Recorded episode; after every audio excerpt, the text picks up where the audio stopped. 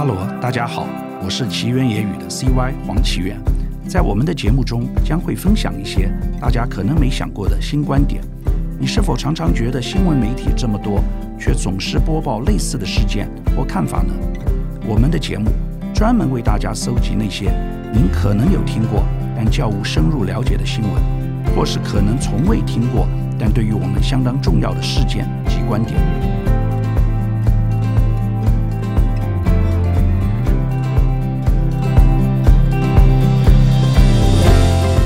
最近有一则关于无人机的新闻，嘉义县政府联合中科院和八家无人机公司签署合作意向书，计划邀请中科院一百多名无人机专家进驻，未来希望把嘉义打造成台湾无人机的重镇。台湾对于会飞的东西过去都不大在行，不知大家有没有印象，在大约三十年前。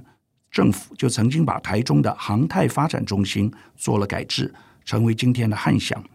年轻的听众朋友，如果比较没有关注台湾航太产业，可能会对汉翔比较陌生。汉翔公司是台湾航空器制造商及国防承包商，当初主要的目的是建造军用机、经国号战机为主，但后来因为没有成功而转型，将经营策略较着重在民航工业。九十年代中期，政府也有到美国投资小型飞机公司，一样失败。所以这则无人机新闻特别引人注目。当我看到政府选择在嘉义打造无人机重镇时，觉得蛮有趣的是，不晓得大家有没有同感？为什么会选择嘉义呢？我观察，可能是因为所有好的题目，如 AI、医疗、半导体，都被其他别的城市选走了。目前。只有嘉义还没有好的故事。另外，政府现在很明显的在寻求南北平衡，不希望把所有的鸡蛋都放在北部，可能也是考量之一。另外，值得注意的是，嘉义有一个民雄航太园区，这大概是主要原因。无人机是全世界现在流行的趋势，虽然有军事上的用途，比如说去年伊朗军事将领就在车上被无人机狙杀。但最近无人机最受人关注的还是在商业用途这领域，特别像是在电商，无人机就成为杀手级的物流应用。现在美国亚马逊已开始提供无人机物流服务，把货物用飞的送到你家中。大家应该都有叫过披萨外送的经验，对吧？全世界无人机大国以色列，最近他们必胜客正在测试用无人机去送餐。他们的做法目前是先用无人机把披萨送到一个地点，再由送货司机取货送到客户手中。他们目前先尝试空中加地面两段式的送货法，搞不好在不久的将来，无人机就可以直接载着披萨送到消费者家中。想起来也觉得蛮有趣的。未来走在路上，时不时就看到有人正在收件从天而降的披萨。这个画面实在会很新鲜。如果真有这天到来，希望无人机载得够牢固，不然路人说不定会被披萨击中。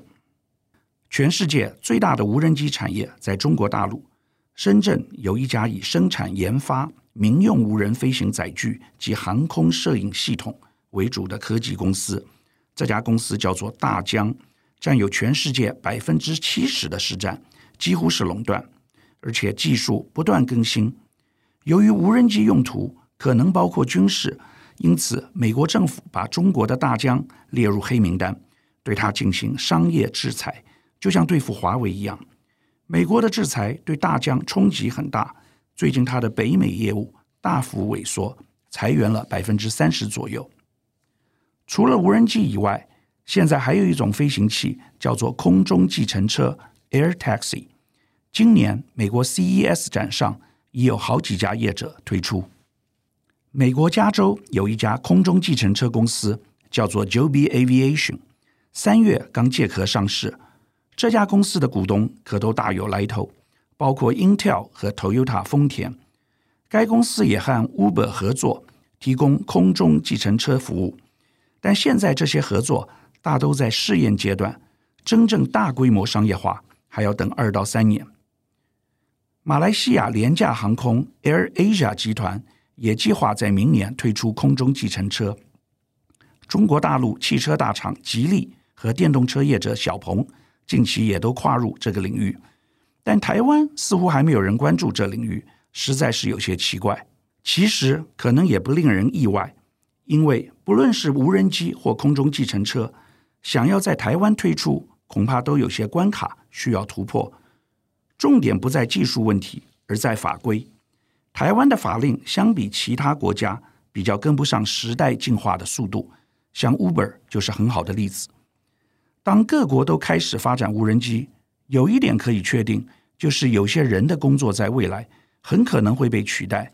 像传统的计程车司机，或现在穿梭在大街小巷都有他们身影的 Foodpanda、Uber Eats 外送员。值得大家反思的是，在科技不断日新月异的时代，我们准备好了吗？准备好应应科技带来的便利与冲击和改变了吗？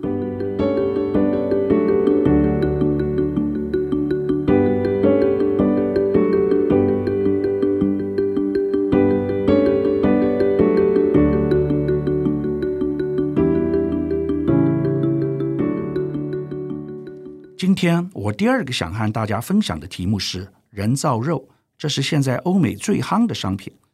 这么夯的人造肉，其实早在近九十年前就有一位重量级人物预言过呢。英国前首相丘吉尔在他一九三二年出版的《思想与冒险》中写下了这段文字：五十年后，我们也许可以从为了吃鸡胸或鸡翅而养整只鸡的荒唐中解脱。改由透过合适的介质来单独培育这些部位。如今，他的预言成真了。人造肉，不管是从消费或投资的角度来看，都是一股热潮。由于非洲猪瘟、莱猪莱牛、食安问题当道，越来越多人关注吃下肚的食物。因此，我想从人造肉来谈饮食的大未来。人造肉指的是在实验室中制作而成的一种替代性肉类食品。正常的肉类食品当然是从宰杀牲畜的方式取得。以往吃素的朋友会吃素肉，平常在素食馆，大家可能有品尝过惟妙惟肖、以假乱真的一些素食品，像那些素鸡、素肉。我之前看到时还一度想说，这是真的素食餐厅吗？但它们外表虽然看来像肉类，吃起来还是素食口感，和我讲的人造肉不同。一般人造肉依技术可以分为两类，第一种是植物肉，由植物性蛋白质组成，主要成分是大豆、豌豆等豆类，或者是其他的植物原料，有些还加了血红素添加物，让外观、口感和味道都可以媲美真正的肉品。